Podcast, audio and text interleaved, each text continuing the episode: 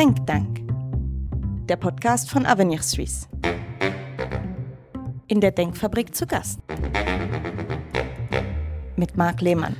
Zu Gast ist Sarah Kech, Managing Partner von Sensor Advice, einer Meinungsforschungs-, Recherche- und PR-Agentur, die Unternehmen, Verbände und Behörden unterstützt in gesellschaftspolitischen Fragen. Frau Kech, Sie waren bei uns in der Denkfabrik, um die Ergebnisse einer Dialogstudie zur Solidarität in einem digitalen Gesundheitswesen vorzustellen. Was denken die Menschen über ein solches Gesundheitswesen und wie weit tangiert es die gesellschaftliche Solidarität, wenn Daten über alles Auskunft geben und einsehbar sind?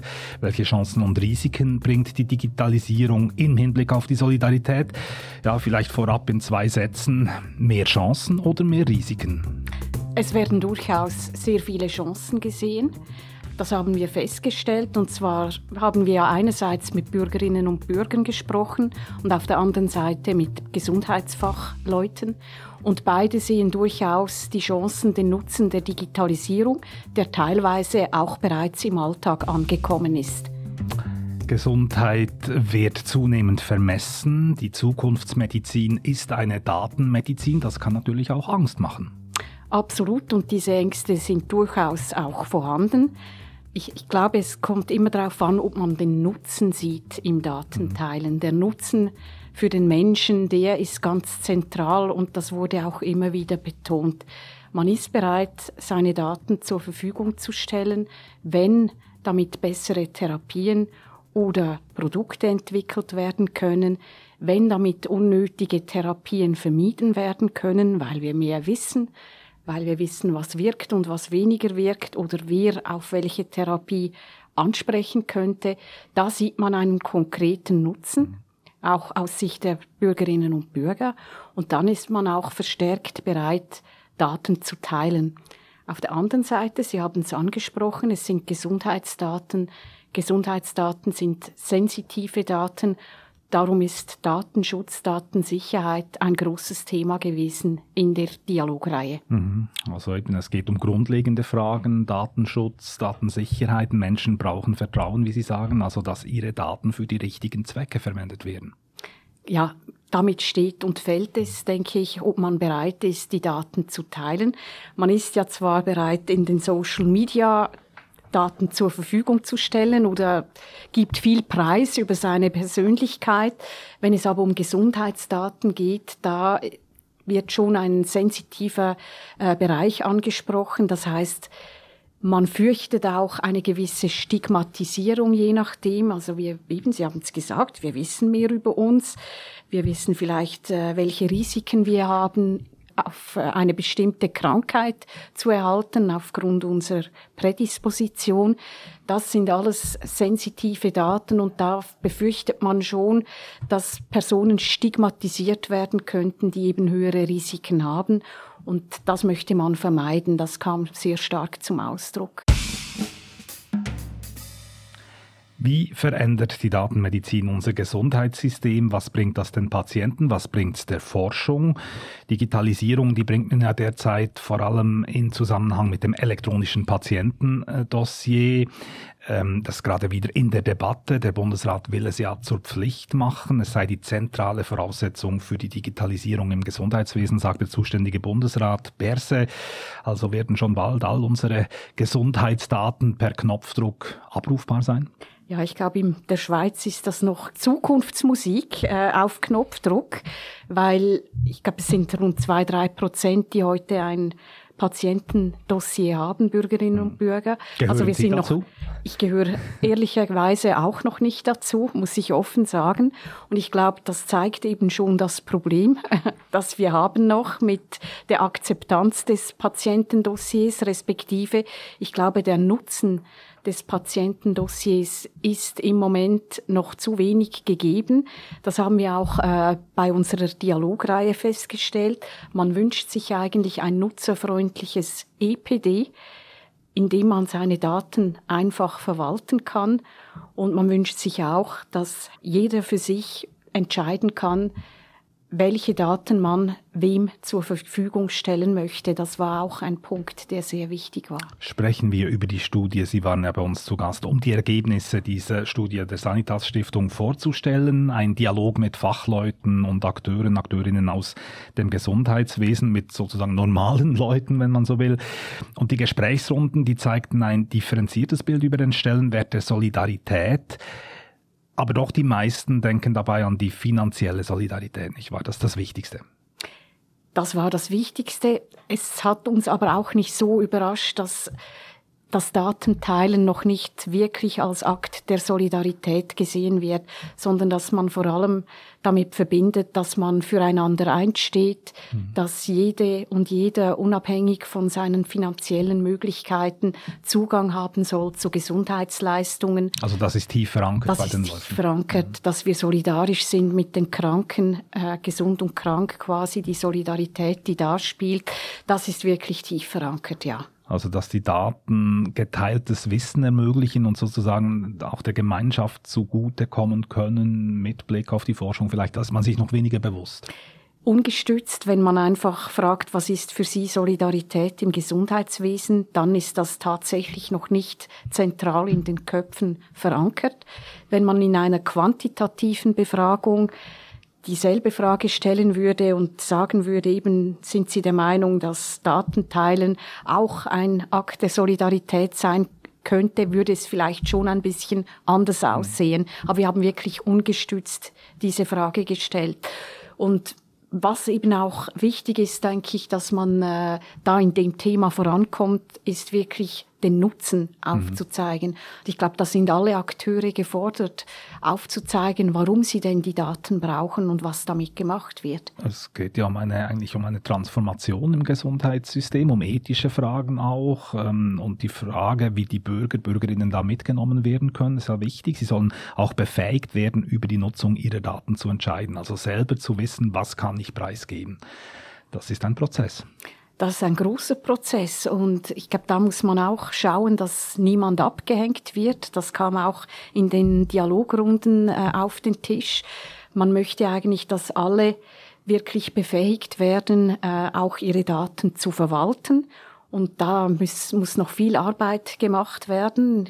Ich denke gerade auch Gesundheitsfachpersonen, die eben in direktem Kontakt mit Bürgerinnen und Bürgern, mit Patientinnen und Patienten sind, Sie könnten da sicher auch einen Beitrag leisten, um Vertrauen zu schaffen, um den Nutzen aufzuzeigen eines solchen Patientendossiers. Also können da die Leute unterstützen, aber letztlich ist dann doch an den Leuten selber zu entscheiden, was kann ich mit diesen Daten anfangen und was will ich auch mit diesen Daten anfangen. Also es ist quasi die Aufgabe der Bürgerinnen und Bürger.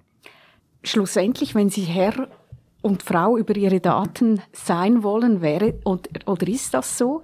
Wir haben jetzt, Sie haben es angesprochen, das Patientendossier, wo ja der Bundesrat verschiedene Entscheide gefällt hat und es soll eigentlich jede Bürgerin und jeder Bürger äh, gemäß diesem Entscheid ein Patientendossier haben. Wenn ich keines möchte, müsste ich das spezifisch äh, sagen oder zu verstehen geben. Also Die sogenannte Opt-out-Option. Genau, und in diesem Sinne müsste eigentlich jede und jeder sich auch mit dem Thema auseinandersetzen, mhm. weil man entscheiden muss, wer Zugang haben soll zu den Daten. Also ja. Bürgerinnen und Bürger müssen Daten teilen mit dem Staat, mit den Akteuren im Gesundheitswesen und die müssen verantwortungsvoll damit umgehen. Das ist dann die Rolle des Staats eigentlich nicht, also den rechtlichen Rahmen zu schaffen und zu schauen, dass die Daten sicher sind. Genau, das kam in unserer Dialogreihe sehr stark zum Ausdruck. Sowohl Gesundheitsfachleute wie auch Bürgerinnen und Bürger sehen genau dort die Hauptaufgabe des Staates, nämlich den rechtlichen Rahmen zu setzen, also Ordnung zu schaffen. Mhm. Und ja, da ist der Staat gefordert, um das Vertrauen eben auch herzustellen ins System. Aber den Bürgern nicht unter Druck zu setzen, also nicht den Mahnfinger zu heben und sagen zum Beispiel, ja, du musst jetzt so leben, ja, gesund leben, das ist jetzt Pflicht. Es darf nicht Pflicht sein, ist auch so. Äh, freiwillig muss es sein. Also die Bürgerinnen und Bürger wollen auch freiwillig entscheiden, dass sie ihre Daten für Public Health zum Beispiel zur Verfügung stellen. Soll kein Zwang ausgeübt werden. Das wurde sehr stark äh, thematisiert. Also das ist ebenfalls ein eher sensitives Thema.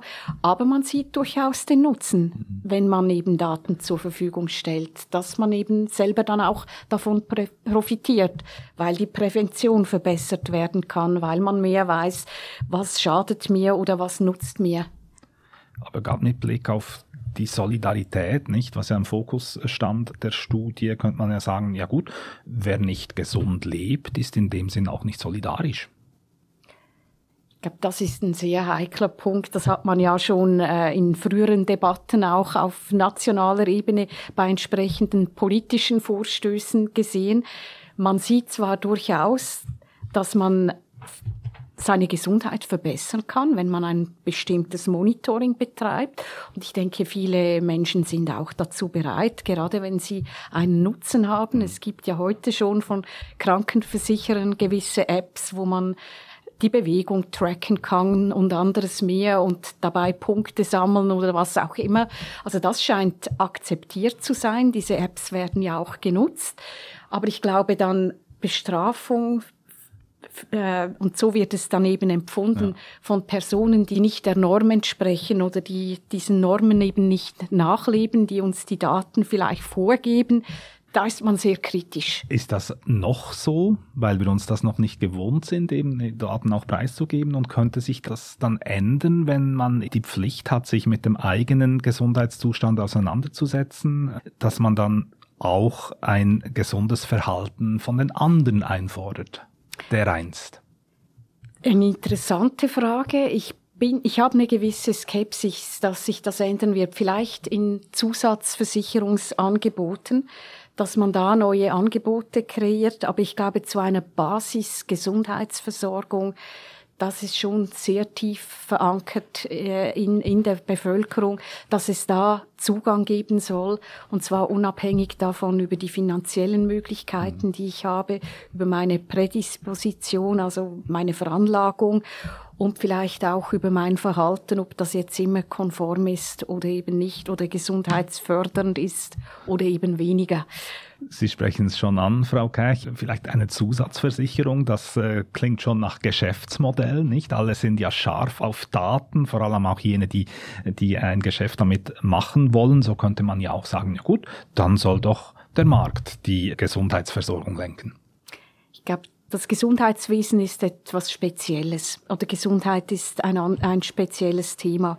Ich glaube, man möchte weder ein System, wo der Staat alles diktiert, also Big Government, der Staat diktiert alles, er hat die Hoheit, er weiß alles, ich muss meine Daten zur Verfügung stellen, das weckt Unbehagen. Und auf der anderen Seite weckt aber auch Unbehagen, wenn alles kommerzialisiert wird, gerade in der Gesundheitsversorgung, denke ich, ist das ein sensitiver Punkt. Das haben wir auch in dem Dialog gesehen, wenn es darum geht, Daten kommerziell zu nutzen.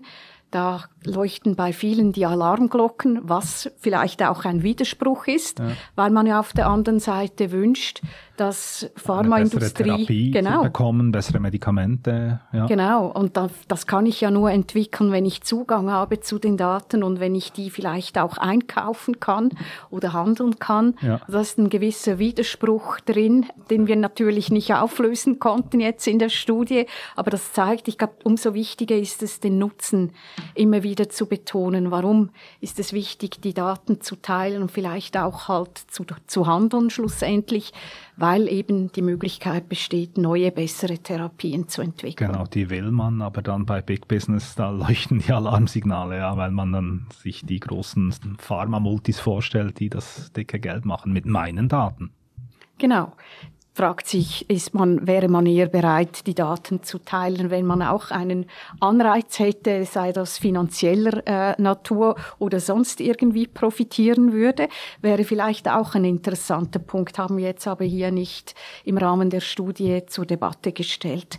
Also die Nutzung der Daten, sie sollen eben, sie sollen der Weiterentwicklung dienen. Äh, Digitalisierung macht auch immer mehr Details zum einzelnen Individuum bekannt. Und auch wenn Datenteilen noch nicht so üblich ist, es, es, man hat ja den Eindruck, diese Daten, das ist primär meins. Ja, das ist mein Eigentum. dass es auch geteiltes Wissen bedeuten könnte, das ist noch, haben wir am Anfang gesprochen, ist noch nicht so tief verankert.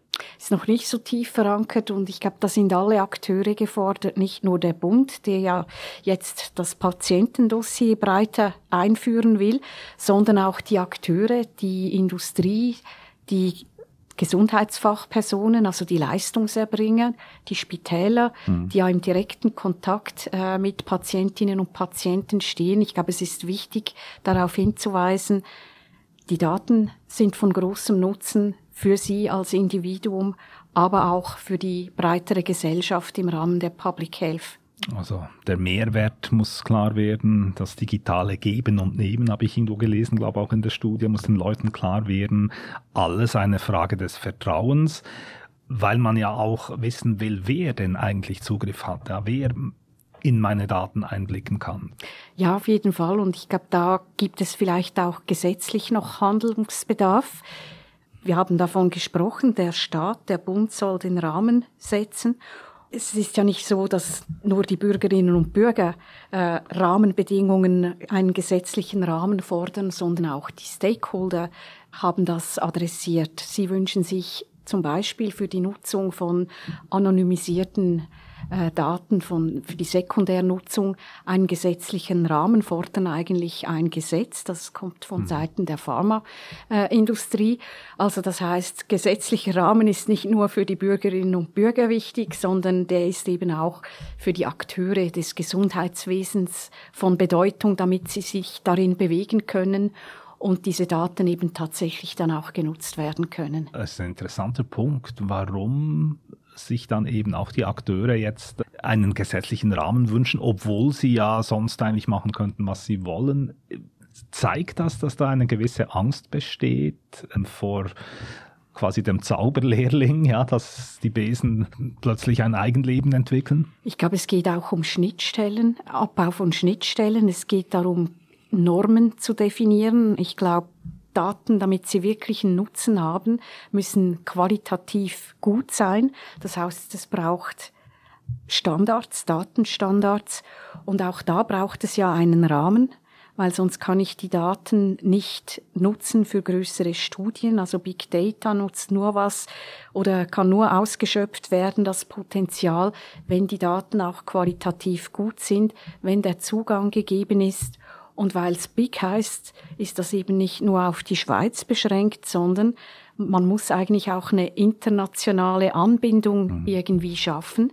Das heißt, die Europäer haben ja auch ihre Gesetzgebungen und da braucht es eine gewisse Angleichung, damit über die Grenzen hinweg diese Daten für die Forschung jetzt zum Beispiel auch genutzt werden können. Und das kann ich mir vorstellen, macht dann noch mehr Angst, ja, wenn es dann nicht eben nur im schönen Heimatland bleibt und man doch ein gewisses Vertrauen hat, vielleicht auch in die Behörden, sondern dann, dann doch irgendwo das Ganze ins Unendliche abdriftet und man das Gefühl hat, ja, also da gibt's keine Kontrolle mehr. Und plötzlich kommt dann der Softwarefehler und es heißt, ups, die Daten wurden jetzt irgendwie bekannt, das hätte nicht passieren dürfen, ist halt jetzt aber passiert. Ja, ich glaube, genau um dem entgegenzuwirken, braucht es eben einen gesetzlichen Rahmen und Darum müssen sich alle Akteure auch an den halten. Und mich würde es jetzt sehr beruhigen, wenn ich weiß, dass andere sich diese Gedanken auch gemacht haben und man das in einem äh, internationalen Kontext anschaut. Das wäre jetzt nicht das erste Gebiet,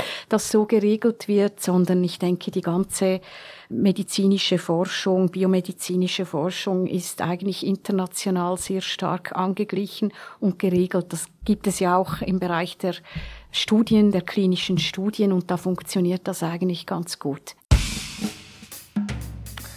Welche Solidaritätsvorstellungen sind in einem datenbasierten Gesundheitssystem relevant? Ich höre heraus, vor allem, ja, die finanzielle Solidarität, die Verhaltenssolidarität, da haben wir drüber gesprochen, das gemeinschaftliche Tragen auch von Risiken und der Zugang zu den Leistungen, diskriminierungsfreie Zugang zu den Leistungen letztlich steht ja immer noch der Mensch im, im Zentrum. Das darf man nicht vergessen. Ich glaube, das ist auch bei der Studie herausgekommen. Äh, Digitalisierung und Solidarität ist ja nicht das Gleiche. Ne? Das eine ist eine Haltung, das andere ist ein Mittel zum Zweck. Ja, da hatten einige äh, Teilnehmerinnen und Teilnehmer an den Dialogen auch ein bisschen Mühe, das Thema Solidarität jetzt mit der Digitalisierung in Verbindung zu bringen. Aber ich glaube, Sie haben den wichtigsten Punkt eigentlich selber erwähnt. Der Mensch soll im Zentrum bleiben. Es ist, glaube ich, allen klar, der digitale Wandel, der findet statt und wir sollen den gestalten. Wir sollen den so gestalten, dass er eben zum Nutzen der Menschen erfolgt. Das ist der zentrale Punkt. Und die Menschlichkeit darf nicht auf der Strecke bleiben. Wir haben zwar mehr Wissen dank der Digitalisierung, aber es handelt sich immer noch um Individuen. Und ich glaube, dieser menschliche Kontakt ist enorm wichtig. Das sah man auch, wenn Bürgerinnen und Bürger zum Beispiel betont haben, dass sie sich wünschen, dass die Ärztinnen und Ärzte wieder mehr Zeit für sie haben und den gleichen Wunsch haben übrigens auch die Gesundheitsfachpersonen oder Fachleute geäußert, dass sie wieder mehr Zeit für die Patientinnen und Patienten haben möchten. Die Tools sind super, die helfen, ähm, bessere Diagnosen zu stellen, gezielter zu behandeln, aber der menschliche Kontakt bleibt zentral. Sarah Kech, besten Dank für das Gespräch.